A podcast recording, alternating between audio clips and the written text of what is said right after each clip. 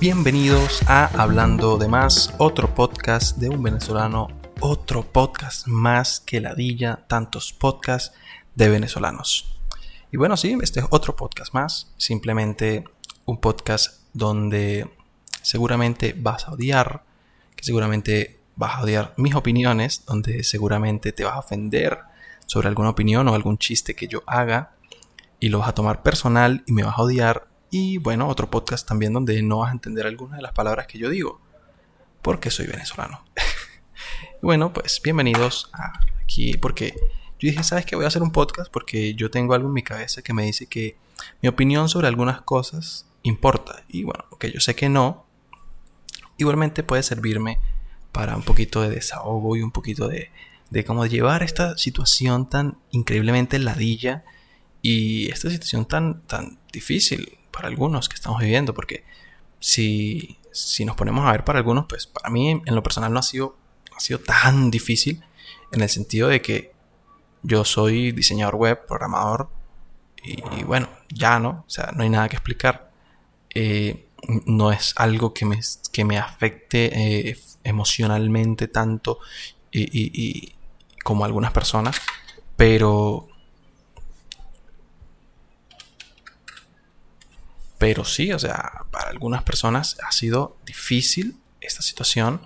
Bueno, yo hasta el 31 de enero trabajé de forma física en una oficina. El febrero y marzo los trabajé para la misma empresa, pero de manera remota, en mi casa. Y entonces imagínate, ya para mí es, yo lo siento ya como un año de cuarentena porque ya tenía dos meses trabajando eh, en la casa. Y pues no salía para mucho. Moto, claro que sí claro, una moto porque pues vivo al lado de la calle, ¿qué vamos a hacer? Y pues estoy grabando aquí al lado de la ventana. ¿Por qué? ¿Por qué no? Entonces eh, yo pues no salía mucho, yo salía que sí, no sé, para hacer algo en el banco, que sí, para ir al centro comercial con mi familia, ir a comer helado, no sé.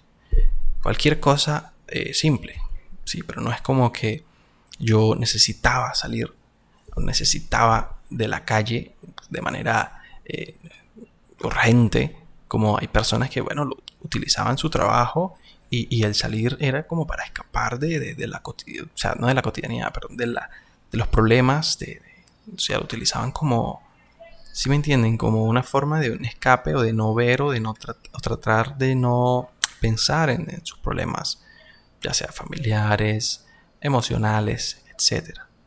Y pues, obviamente a las personas que tenían que salir a buscar el pan diario, personas que trabajaban eh, como vendedores ambulantes, personas que, que tenían un negocio de comida. Eso pues, aunque hay algunos, algunos negocios que les está yendo extremadamente bien, trabajando de manera a domicilio, pues, eh, pero casi todos porque están en aplicaciones. pero, por ejemplo, los que estaban independientes, difícil, difícil. Hay personas que están pensando en qué van a hacer cuando esto se, acabe y, bueno, tengan que, dejar, tengan que reponer toda la mercancía que, que perdieron o que tuvieron que regalar. Imagínate, si por ejemplo yo abrí un negocio y tenía, tenía en la nevera congelado, eh, por ejemplo tengo un negocio de carne y tenía carnes para 15 días congelada, imagínate qué, qué hicieron esas personas con esa carne les tocó irlas gastando, me imagino. O la tienen todavía congelada, se, puede, no sé.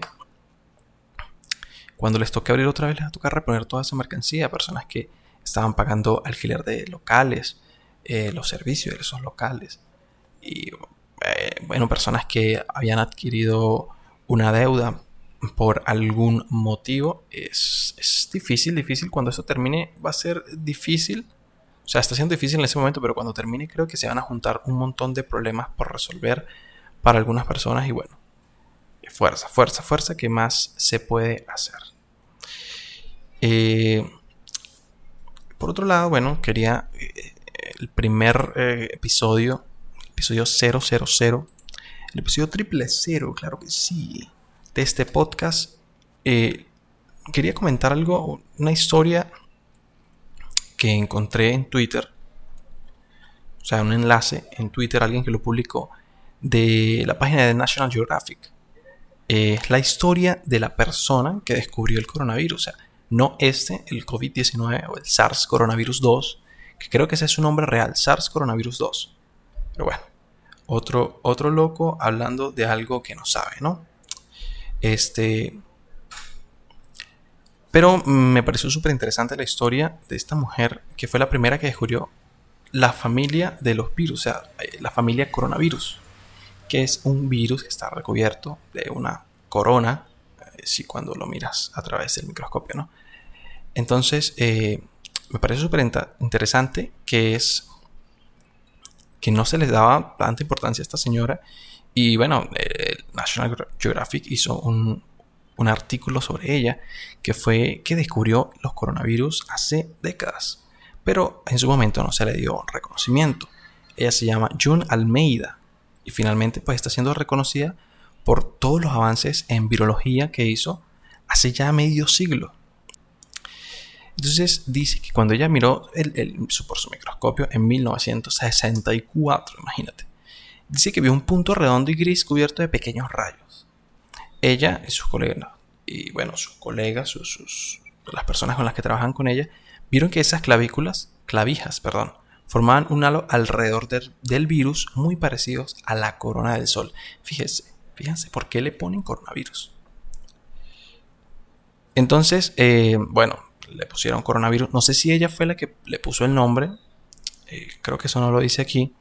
Pero ella desempeñó un papel fundamental en identificar el virus. O sea, ella estuvo ahí. Y este lo que lo hace más increíble es que ella nunca se graduó, o sea, ella nunca completó su educación de manera formal. ¿Sí? Pues eso me pareció increíble. Entonces vamos a ver un poquito de la historia de ella. Ella, ella se llamaba June Hart, será su nombre de nacimiento. Ella vivía con, con su familia en un edificio de viviendas en Glasgow, de Escocia. Y bueno, su padre trabajaba como chofer de autobús, como conductor.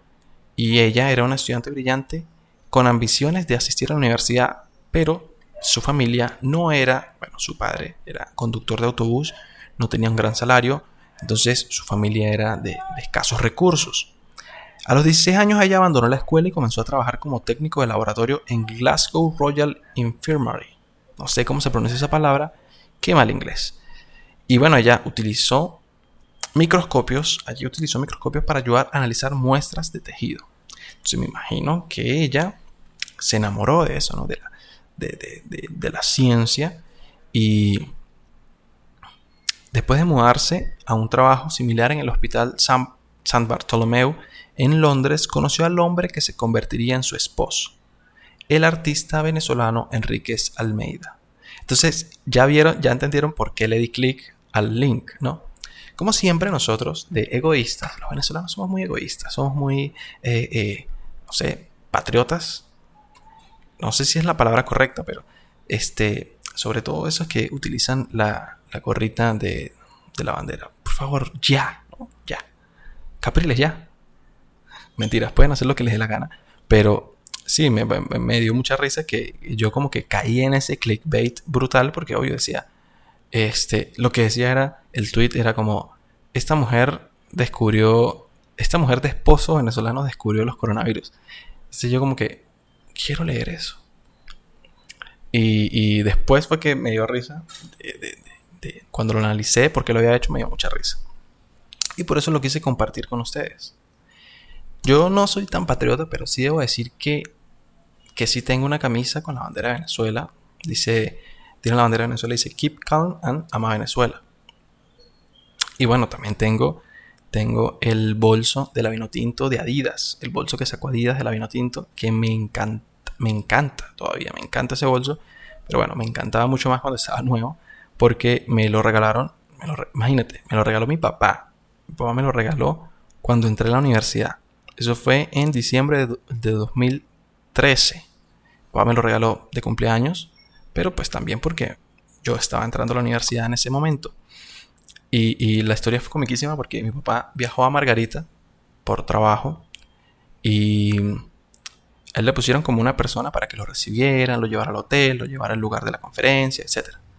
Entonces él le dice a la persona, esta, una señora, le dice que si por favor este, podía ir a una tienda Adidas y averiguar el, el bolso y comprarlo. Sí, es que mi hijo me lo pidió. Así. Y pues esta señora era una señora pues de, buenos recursos, y era una señora adinerada, se puede decir. Para ese momento, en 2014, en 2013, en Venezuela, este, recién muerto Chávez, tenía algunos meses de haber muerto este Chávez. Entonces, este, ella fue a Adidas, vio el bolso y dijo, ah, mira, este es el bolso que él quiere, y lo compró. Sí, lo compró y, cuando se lo entrega a mi papá, mi papá, ah, ok, gracias, este, ¿cuánto le debo? ¿Cuánto, cuánto le salió? eh, 18 mil bolívares. Y obvio, o sea, 18 mil bolívares ahorita suena ridículo, pero mi papá quedó como que, ah, 18 mil bolívares. Yo me puse a buscar eh, la tasa del dólar paralelo, en ese momento era 64 bolívares, es decir, el bolso costó 281 dólares. Nada barato, nada económico. Mi papá dijo, si hubiese sabido que era tan caro, no lo compro, obviamente. Y ya no tenía ganas de regalármelo pero ¿qué iba a hacer él con un bolso Adidas? ¿Entiendes? Entonces me lo regaló, bueno, súper agradecido con mi papá. Me, encantó ese bolso, lo utilicé, bueno, todavía lo uso, todavía lo uso. Ya está un poquito feo, un poquito viejito, pero me encanta. Entonces yo sí soy un poquito así de utilizar cosas, indumentaria de la vino tinto, de Venezuela, pero tampoco tan intenso. Hay, gente que es muy intensa con eso y con la gorra y... No, tampoco.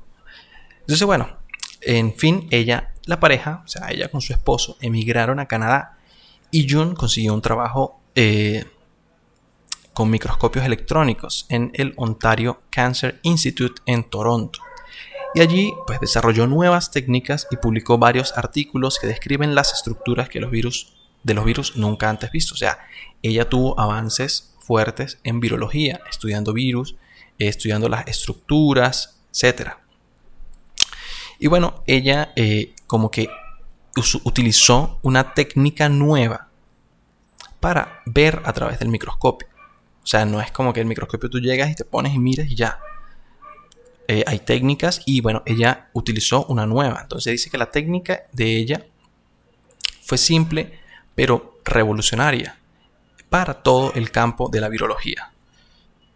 Y dice que cuando se trabaja con partículas microscópicas es difícil saber lo que, lo que hay, hay que buscar. O sea, no es como que tú sabes lo que tienes que buscar. Simplemente ver y empezar a analizar lo que estás viendo. No es que tú sabes como que, ah, mira, un virus se ve así. Porque todos los virus tienen formas distintas. Entonces, eh, explican que un microscopio electrónico dispara una muestra con un haz de electrones y luego registra las interacciones de las partículas con la superficie en la que está puesta, ¿no? En la muestra.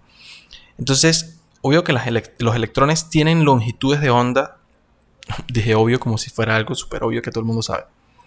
Dado que los electrones tienen longitudes de onda mucho más cortas que la luz, entonces esto le muestra a los científicos como una imagen detallada, que, o sea, con detalles mucho más finos, mucho más pequeños.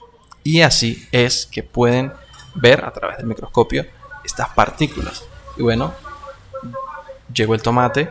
Si quieren eh, adquirirlo, llegó el tomate, por supuesto. Eh, gracias, gracias. bueno, el, desafío realmente de, la persona que, mira a través del, microscopio es discernir o, analizar esta, esta muestra. Entonces, si tienes que ver si esto es un virus, una célula, eh, si me entiendes, tienes que ver qué tienes que saber qué es lo que estás viendo, tienes que discernir y analizar lo que estás viendo. Entonces, para resolver ese problema, ella se dio cuenta que podría utilizar, que podía utilizar anticuerpos tomados de individuos previamente infectados. Es decir, tomar un anticuerpo de alguien que ya haya tenido el virus que estoy buscando y este como utilizar el anticuerpo en la muestra entonces dice que los anticuerpos se sienten atraídos por su contraparte antigénica, por lo cual Almeida introdujo pequeñas partículas recubiertas de anticuerpos. Se congregaron alrededor del virus, alertándola de su presencia. Entonces, esta técnica le permitió a los médicos utilizar la microscopia electrónica, perdón, la microscopía electrónica como una forma de diagnosticar infecciones virales en los pacientes. Ella, esta señora June, eh, identificó una serie de virus, incluida la rubiola, que pueden causar complicaciones durante el embarazo. Los científicos habían estado estudiando la rubiola, también conocida como sarampión de tres días, durante décadas, pero ella, esta señora, fue la primera en verla. Entonces vemos que sí es una persona, una figura importante.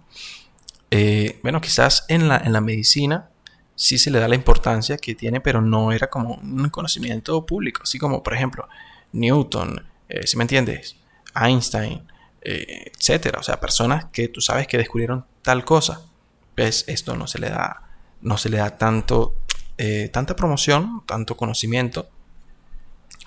Y bueno, resulta que este, ella fue ganando reconocimiento en la comunidad de virólogos y bueno, ella regresó a Londres a la Escuela de Medicina del Hospital St. Thomas y en 1964 fue contactada por un doctor de nombre David Tyrell. Este hombre supervisó la investigación, una investigación en la unidad de resfriado común en Salisbury, Wiltshire. Wiltshire. Wiltshire. Wiltshire. Y dice que su equipo había recogido muestras de virus similares a la gripe que etiquetaron como B814 de un niño enfermo en Surrey. O Surrey, no sé cómo se dice. Pero bueno, tuvo dificultades considerables para cultivar este, este virus en el laboratorio. Entonces, estos métodos tradicionales, como les fallaron, los métodos, métodos tradicionales, los investigadores empezaron a, sospechar que este podría ser un nuevo tipo, porque, un nuevo tipo de virus, porque no funcionaba el, el, el cultivo del virus no funcionaba igual que los otros virus que ya habían estudiado, entonces dijeron, oye, este puede ser un virus diferente que se comporta de una manera diferente. Entonces, este, tiran este dato que me dejó totalmente impactado, que no lo conocía. Y es que hay más virus en la Tierra que estrellas en el universo. ¿Qué? O sea, hay más virus en la Tierra. Entonces, ¿cómo es posible que no estamos todos infectados de algo? ¿Me entiendes? Qué loco. Porque todos se, se comportan de una manera distinta, no todos eh, infectan a la misma especie. Y bueno, eh, esto básicamente es, el por qué no nos infectan a todos estos virus. Pero me pareció súper increíble. Entonces, este, bueno, este Tyrell tomó eh, estas muestras y se las envió. bueno, tomó las muestras de Almeida, de esta señora, y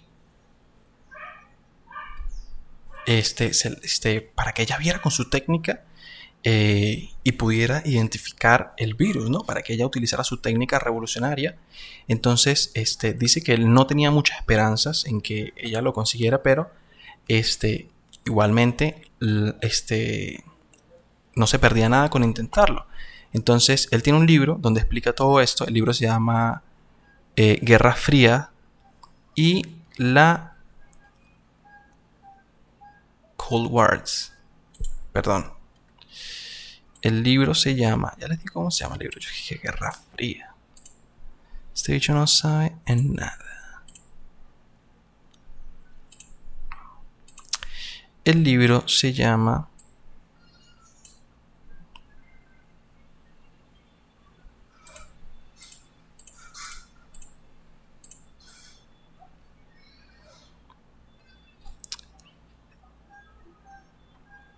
la guerra contra el, la fiebre común, creo que, es que se llama.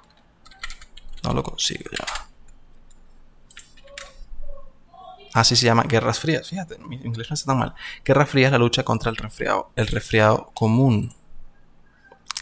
Entonces, em, en, este, en este libro, pues él explica todo esto de que él no tenía muchas esperanzas eh, acerca de reconocer que, que, Almeida utilizara su técnica y que pudiera reconocer el virus, pero que valía la pena intentarlo.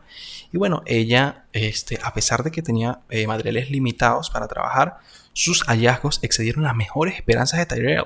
Increíble. Entonces, ella encontró y creó imágenes claras de este virus y también recordó haber visto dos virus similares anteriormente en su investigación, uno mientras observaba bronquitis en pollos y el segundo mientras estudiaba la inflamación del hígado por hepatitis en ratones. Entonces ella había escrito un artículo, ella había escrito un artículo sobre ambos, pero pues el artículo lo rechazaron, como que no lo tomaron muy en serio y lo rechazaron. Entonces los revisores pensaron que las imágenes eran solo imágenes de baja calidad de partículas del virus de la influenza. Con las muestras de Terrell, Almeida confiaba en que estaban viendo un nuevo grupo de virus y esta es la forma en que ella conoce los virus, los coronavirus, ella los descubre. Pero qué increíble como que no la tomaban en serio realmente eh, su trabajo, ¿no?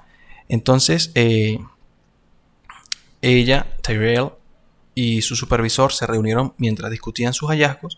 Se preguntaron cómo llamar a este nuevo grupo de virus, cómo le ponemos. ¿Sí me entiendes? Y bueno, miraron las imágenes y eh, se inspiraron en la estructura de esta del halo del virus, que tiene un recubierto así. Esa es la forma de protegerse del virus. Que este, utilizaron la palabra latina, corona, ¿sí? Corona, corona, corona. Entonces le pusieron coronavirus. ¿sí? Ellos eran gringos, acuérdense. Ellos eran gringos. Capaz y salió el venezolano ahí que, epa, pero pónganle corona. ¿Qué tal? Crown, corona. Y lo dicho y que, ¿este mongólico qué? Anda a pintar, o lo que sea que hagas. No se dice que es un artista, no sé si era pintor o músico, quién sabe. Este, pero quizás él fue el que le puso coronavirus y nadie le está otorgando este, este mérito. Entonces, como ella estaba casada con un latino, le dijo, bueno, sí, coronavirus, corona, corona, coronavirus. Entonces, bueno, le pusieron coronavirus. Y así nacieron los coronavirus. Y bueno, así termina esta linda historia de virus en estos momentos de virus. Qué buena conversación para ahorita que estamos en medio de una pandemia global que hablar de virus. Claro que sí. Y bueno, la verdad es que este es el tema que está en boga ahorita, que está en, boca de todos. Entonces, ¿por qué no hablar de esto? Este, ya, un segundo. Vaso plástico, que no se note. El presupuesto, claro que sí.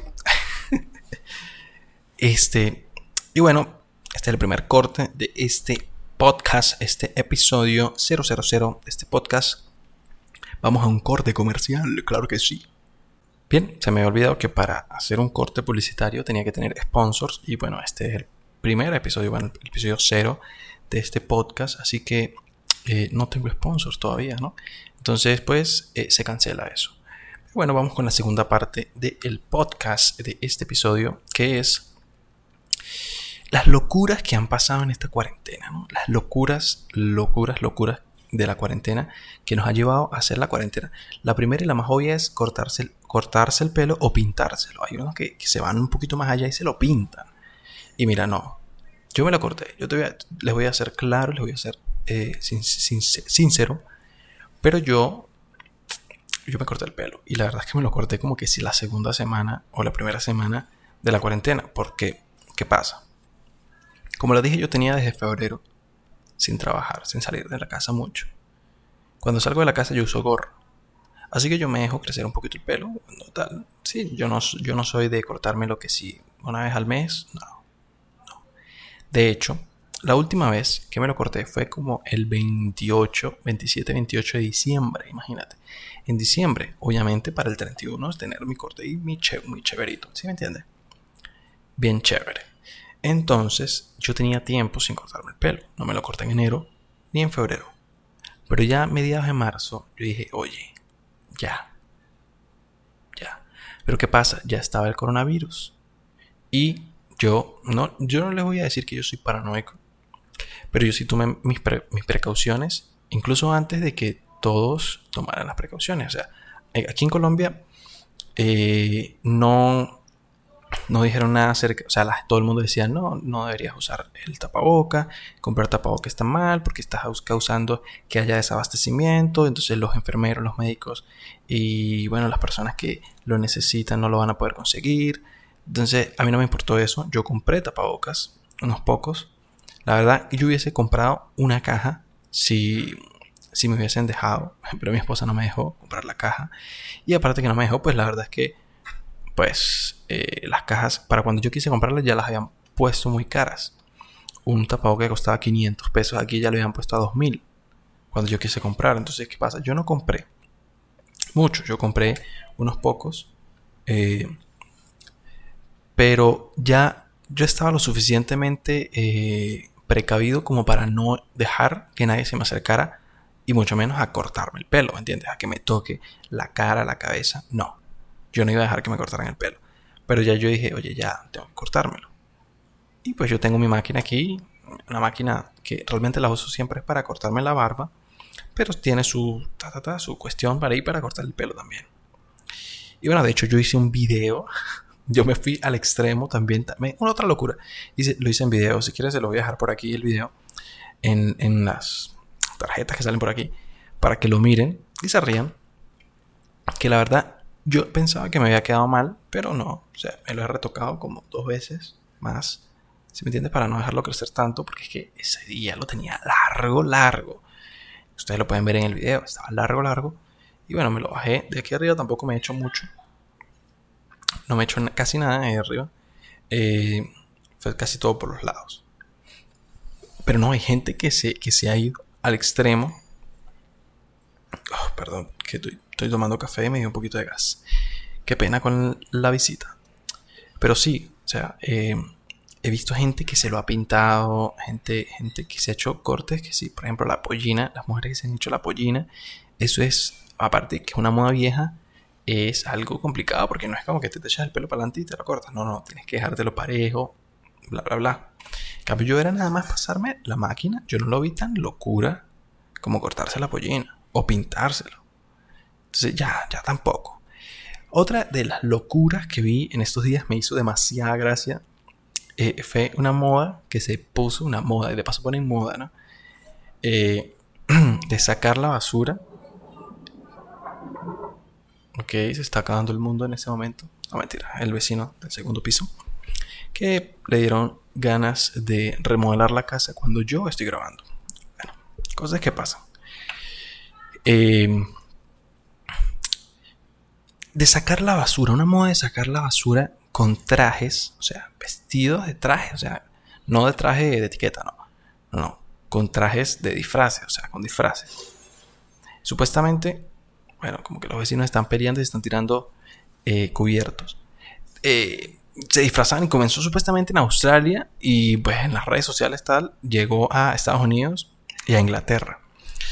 Y a Holanda creo que también llegó. Y es una locura porque o sea, gente que si sacando la basura en. En, no sé, vestido de Doctor Strange. Voy a poner las fotos. Espere que se me, cerró la página. Aquí lo tengo. Dice: eh, Cuarentena despierta la creatividad a nivel mundial. Personas salen disfrazadas a sacar la basura. Y es como que, bro, ya va. ¿Qué necesidad? Entonces, claro, se graban suben los videos.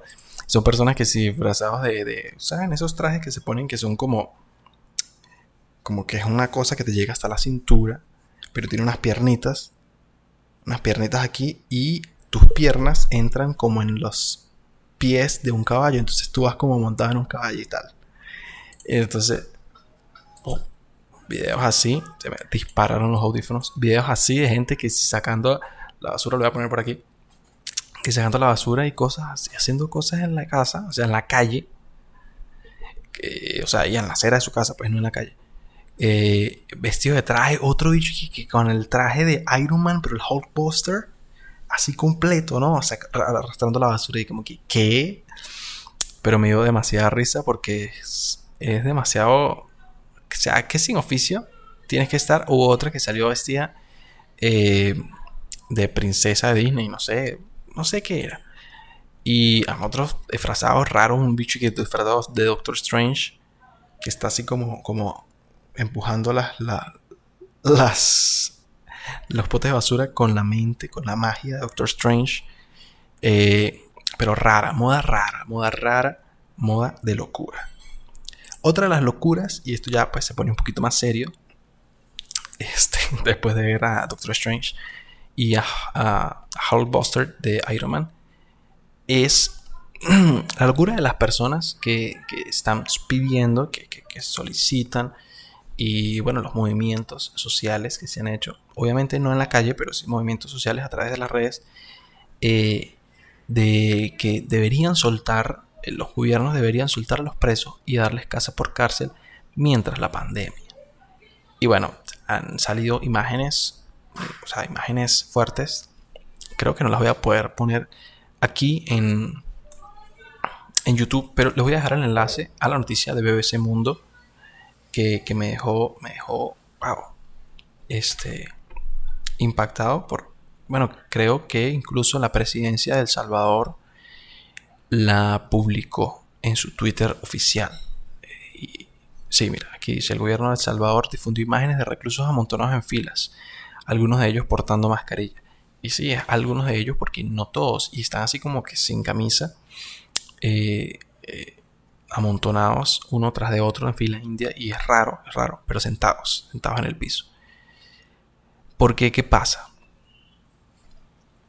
Este, en El Salvador y bueno, en toda Latinoamérica hay pandillas muy peligrosas, muy peligrosas, como la Mara Salvatrucha, como bueno, ustedes ya deben saber, no se las voy a mencionar porque ya las deben haber escuchado alguna vez, o cárteles de droga, o pandillas X en barrios. Y bueno, resulta que en El Salvador salió un video de una pandilla muy conocida ya de los líderes que estaban, eh, que no están presos, pues que están en la calle, bueno, están en cuarentena también, solicitándole al gobierno que los traten eh, con humanidad a sus eh, socios, no sé, sus compañeros, sus hermanos de, de pandilla, que los traten con humanidad, que, bueno, que les den los equipos para cuidarse, tanto tapabocas como alcohol, etc. Y bueno, eso despertó en la gente una rabia increíble en las redes sociales, pero también hay ciertos movimientos de personas que quieren que los liberen y les den casa por cárcel. No solo lo vi en El Salvador, creo que también lo vi en Argentina. Pero esto es algo que incluso ya llegó al Senado. ¿Se me entiende? O sea, una cosa de que ya llegó al Senado eh, eh, como que quieren pasar esta, esta ley, o sea, como un decreto, para que eh, liberen a los, a los presos. Y bueno, pero es que es algo complicado, es algo complicado a nivel social y bueno, yo no sé, yo creo que yo, si yo fuera una víctima de alguien que está preso, yo no quisiera que lo liberaran porque hay una pandemia, ¿me entiendes? O sea, yo no quisiera que lo liberaran por ninguna razón. Porque este. Esto es algo que nadie te está haciendo adrede, ¿me entiendes? O sea, esto es algo que te está pasando por una consecuencia que tú, o sea, de un acto que tú hiciste, que tú tomaste la decisión de hacer. No es como que, eh, qué mala suerte la mía. No es como, por ejemplo, las personas pobres, las personas de escasos recursos, que en estos momentos no tienen nada que hacer no tienen cómo llevar el pan a su casa, no es como que, o sea, eso no les pasó porque ellos decidieron ser pobres. Eso les pasó porque están pasando por una situación económica difícil y de repente cae esta pandemia y, oye, te encuentras con la realidad de que no puedes salir a la calle. Ahora, ustedes tomaron una decisión y más los que se unieron a pandillas. Porque por ahí que tú dijeras, no, bueno, yo tenía hambre, robé y estoy en la cárcel y bueno, este, lo siento por tener hambre. Pero no, no, no. Estas son pandillas que se organizan para asesinar, para secuestrar, para violar, para robar. Y, bro, ahorita vienes a pedir humanidad. No sé, no, no, comparto esa opinión de algunos. Porque una cosa es que les den un trato humano, por ejemplo, al no torturarlos. Eso está bien. Que les den sus minutos al día de, salir al, que les dé el sol, ¿me entiendes? De tener un, momento de esparcimiento, de entretenimiento, si puede ser. Pero ya va, hay que también no se pongan exigentes de que, por ejemplo, ayúdanos pidiendo que, que los tuvieran en la misma celda porque todos eran de la misma pandilla y querían estar en la misma celda. Y es que no, bro, tú te adaptas al sistema como sea. Entonces, este, fue algo que publicó también, el, creo que fue el Twitter de la presidencia de El Salvador, que dice que se acabaron las celdas de una misma pandilla. Hemos mezclado a todos los grupos terroristas en la misma celda, en todos los centros penales de seguridad. El Estado se respeta. Y bueno, salieron estas fotos una locura, una locura las fotos. Y creo que fue el viceministro de Justicia que lo publicó. Y una de las medidas, o sea, fue, una de las medidas previstas por el Estado, eh, el estado de emergencia pues decretado en las cárceles, bueno, en todo el, todo el país. Y resulta que en El Salvador aumentó la tasa de homicidios en todo el país. Y resulta que las órdenes de asesinatos estaban saliendo de las cárceles. De las mismas cárceles del Salvador salían las órdenes de asesinato. De, bueno, ya, sea de asesinato por, por venganza o de asesinato por, eh, si me entiendes, por hitman, por, no sé cómo se dice en español, hitman. Eh, no recuerdo ahorita la palabra. Bueno, asesino a sueldo. Asesino a sueldo. Eh, entonces, una de esas medidas fue como meterlos a todos en la misma celda. Y bueno, tenerlos ahí, ¿no? ¿Entiendes? Tenerlos muy, muy, muy vigilados. Y em, publicaron en otra de las cuentas eh, del gobierno, creo que fue la de la presidencia, eh, publicaron las fotos. Y bueno, es, es un montón de presos una moto. Gracias, moto. Excelente servicio. Eh, un montón de presos así amontonados y se ven miembros de una pandilla con otros de otra pandilla que son rivales. Y bueno, la gente dice, ¿cómo sabes eso? Bueno, los tatuajes, por los tatuajes que ellos tienen, se identifican las pandillas. Y son cientos de presos juntos, sentados en fila india, uno tras de otro.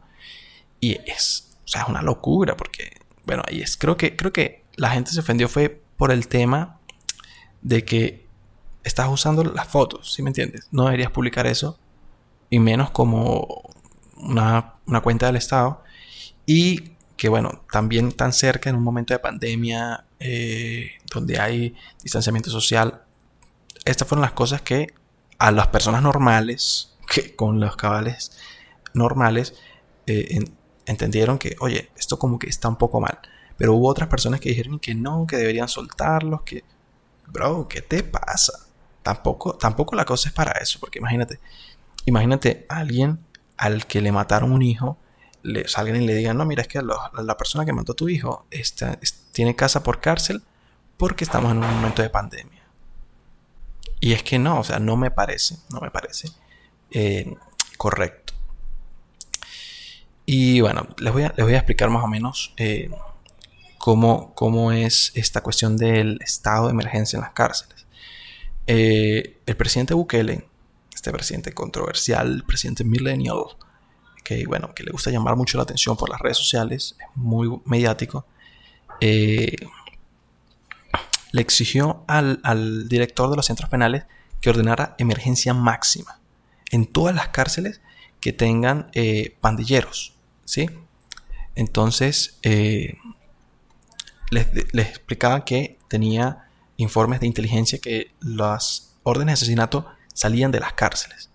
Entonces, eh, eh, creo que también explicó, los tweets no los leí realmente, solo leí un, artículo que hicieron al respecto y decía que, era como que explicaban que el aumento de homicidios eh, era increíble, había subido mucho en los asesinatos en el país. Y este después de que empezara la pandemia,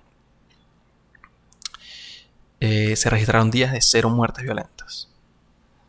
Entonces, entonces medios locales de, Salvador reportaron un, este, 20 homicidios en un solo día. Sí, después de que en la pandemia, o sea, desde el inicio de la pandemia, había bajado la violencia.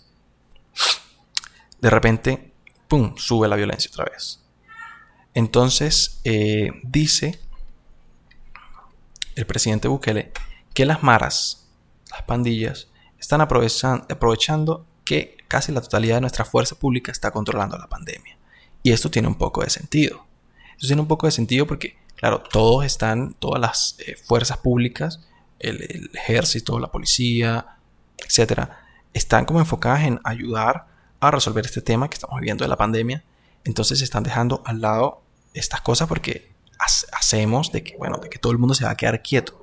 porque es lo lógico si no te quieres enfermar. Pero resulta que entonces las maras están aprovechando esto para eh, hacer de la suya, hacer lo que les da la gana.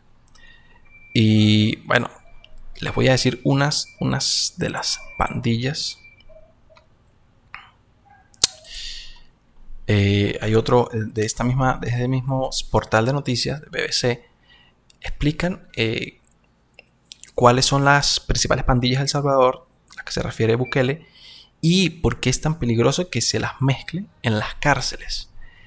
Este, las, las principales eh, maras son la Mara Salvatrucha o MS-13. no sé si han visto alguna vez los tatuajes de MS-13. Hay otra que se llama Barrio 18 Sureños, que el tatuaje es un 18. Barrio 18 Revolucionarios. Y dice que hay otras pandillas menores como la, la Mirada Locos 13 y Mao Mao. Que, que, esas ya como que ya están, o sea, son muy pequeñas, no son tan, tan reconocidas como las otras tres, pero igualmente hay miembros en, en, las cárceles de ellos, de, de estas maras. Y pues es, es, cuestión de que, o sea, es lógico, es lógico que, es, esto se complica porque si lo juntas, eh, si me entiendes, ellos tienen riñas entre ellos personales y no tan personales, pues ya más que todos de, podría decirse ideológicas, no sé, de territorio, etc. Y este, para el gobierno como burlarse de ellos, como, como para imponerse sobre ellos, los junta, diciéndole, mira, mi poder sobre ti es tan fuerte que yo te junto, así, así tú no quieras juntarte con esta gente, te vamos a poner pegaditos uno tras el otro y sin, y sin camisa, que es peor. Bueno, que esta gente siempre se la pasa sin camisa, mostrando sus tatuajes de, tinta azul. Y pues lo increíble es que es una celda solo, una celda gigante, que bueno, creo que es el patio realmente, donde están todos juntos. Y bueno, no sé, una medida, una medida rara también, una medida rara. Eh, pero es, eh, bueno, es una... Yo no voy a opinar porque yo no soy presidente de un país. Pero está raro, está raro. Porque también es muy provocador, muy provocador en el sentido de que si tú provocas a las maras metiéndote con la gente que tienes presa, los que están libres se pueden volver locos y querer tomar venganza del Estado. ¿Y cómo toman venganza del Estado? Matando gente. Esto es normal lo que hacen. Matan gente, hacen este, asesinatos masivos, etc.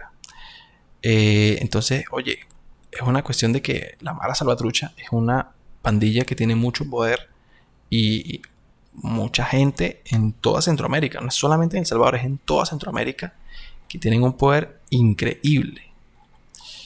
Entonces, este, el Estado se está jugando ahí, eh, se está jugando una, una fuerte.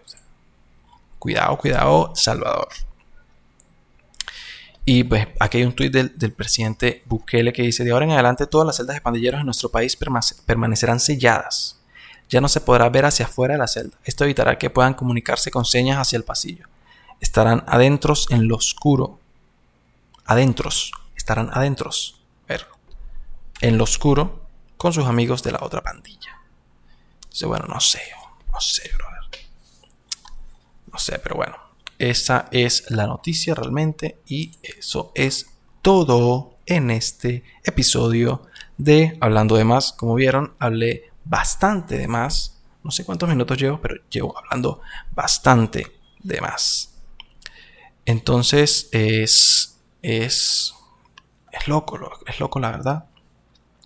Bueno, de hecho, la última noticia a mí se me olvidó, pero yo el, tweet de Bukele que sí vi fue un video donde les decían a lo... Al, fue el video este que les comenté, me llegó un WhatsApp, voy a silenciar esto porque qué fastidio.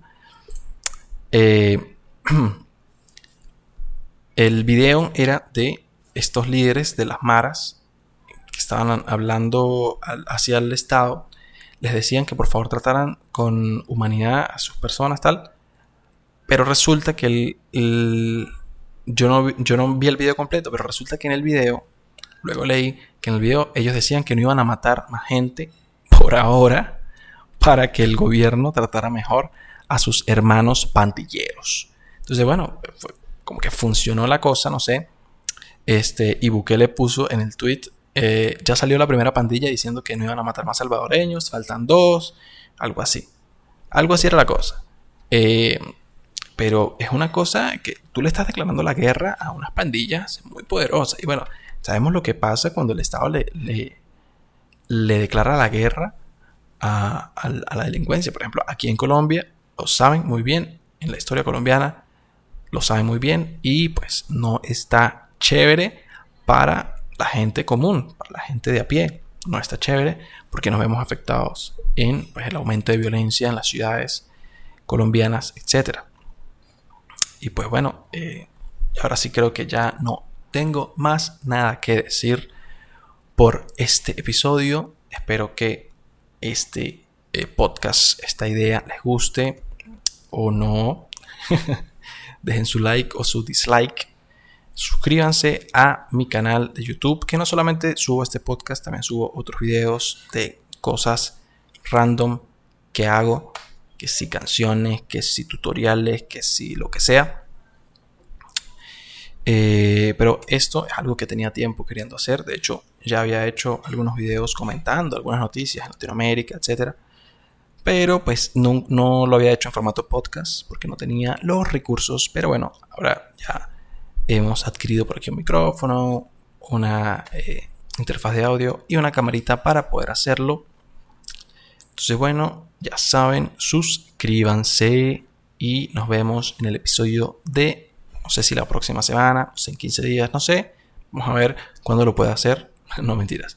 Vamos a ver, todavía no, no me he organizado en qué, qué día quiero sacar el episodio y a qué hora quiero sacar el episodio. De verdad no creo que lo saque a una hora en específico, porque esto, tampoco es televisión, ¿me entiendes? Cuando lo tenga listo lo subo, pero si quiero como tener un día específico en la semana para subir el podcast y pues en los otros días veré que qué otro contenido puedo hacer para el canal. La verdad es que me gustaría eh, ver el crecimiento de este canal, porque bueno, ya tengo ya más de un año con él y ha crecido muy poco, muy poco, tengo casi 150 suscriptores, algo así. Bueno, si me pueden ayudar con eso, les estaría eternamente agradecido. Así que, bye bye, se cuidan, se cuidan. Este fue el primer episodio, el episodio cero de Hablando de Más con Anthony. Epa, no les había dicho mi nombre. Yo me llamo Anthony Cira, por cierto. Bye.